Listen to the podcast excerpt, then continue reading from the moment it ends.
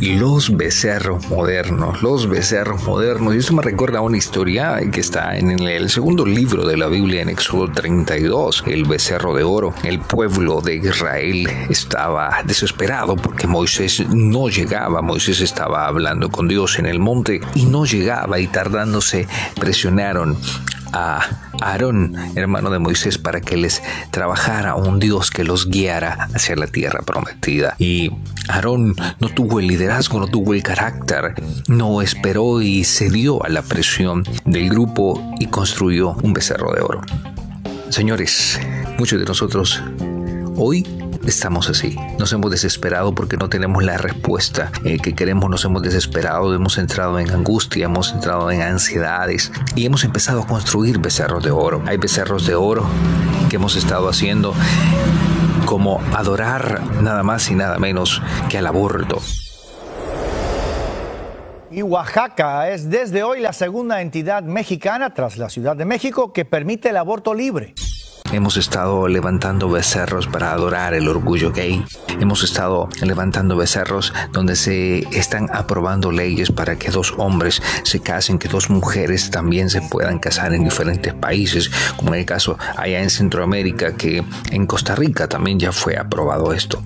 De vuelta con usted, Costa Rica celebra ese martes la aprobación del matrimonio igualitario con los detalles. Nuestro corresponsal Fernando Francia desde San José. Fernando.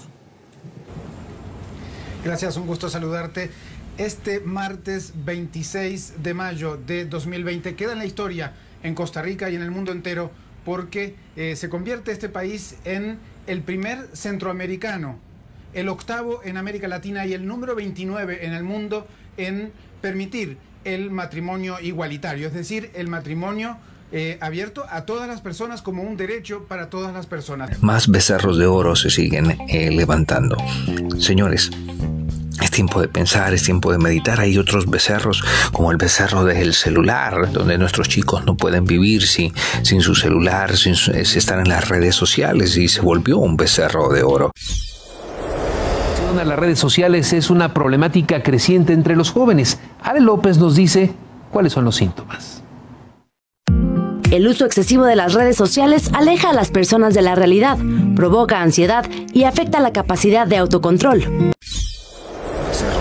de las drogas, aquel hombre y mujer que están dispuestos a venderlo todo por un poco más de cocaína, por un poco más de heroína, el becerro de, de oro de los casinos, a popostar, a popostar, a popostar. Oye, Pedro, tengo una idea. ¿Por qué mejor no jugamos a apostar?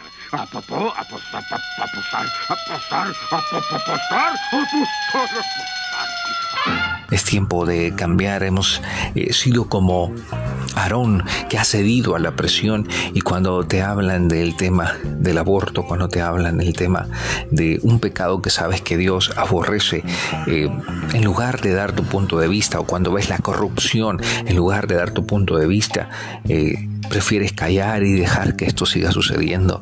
El becerro de oro de aquella mujer que estaba sola se consigue un hombre y sabe de que están abusando de su hija, pero por el amor de su hombre le echa la culpa a la niña.